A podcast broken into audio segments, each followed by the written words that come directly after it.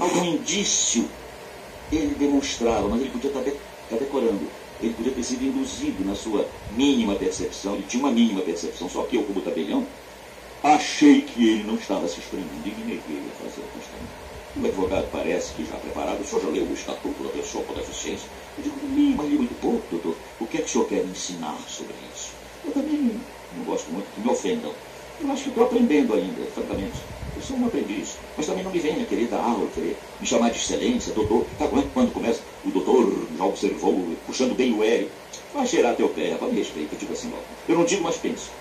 Eu digo, não, já li, mas o senhor quer me ensinar o quê? É porque tem o artigo tal, que eu nem sei agora de qual, mas tem lá um artigo e primeiro esse artigo que diz o seguinte, que o tabelião, cuidado vocês aí que área, responde civil, criminalmente, essa hora botam tudo contra o tabelião. Se não der andamento, se não der seguimento, se não der progresso, há um ato de bom negócio jurídico que envolva uma pessoa com deficiência. O objetivo da lei é proteger, é incluir, tudo bem, eu também estou nessa. Mas aí ele disse, o senhor sabe disso, de vocês, sim, senhor. Então o senhor sabe que pode até ser processado por essa negativa. Sim, senhor.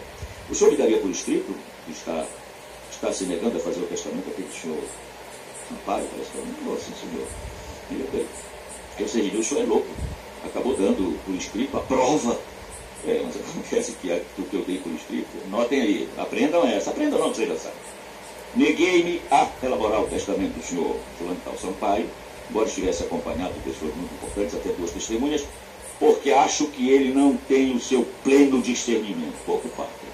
E não conseguiu, aí eu fiz toda a minha defesa já, e não conseguiu me transmitir minimamente o que ele desejava. Ainda por cima, estava acompanhado de um curador e de um advogado. Talvez possam ter influenciado. Eu já não tenho o que eu queria. Então me baseei, nessa, me baseei nesta expressão do próprio código, isso não muda. Além dos incapazes, tudo bem, mas ele não é mais incapaz, não faz mal, mas vamos no resto.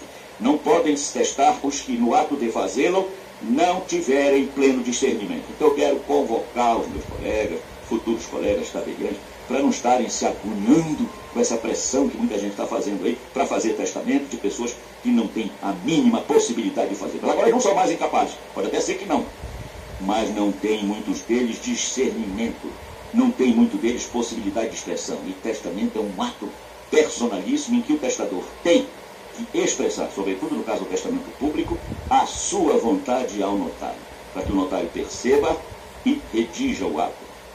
No caso, eu não fiz e continuei não fazendo, continuo não fazendo. Podem testar os maiores de 16 anos, diz o parágrafo único.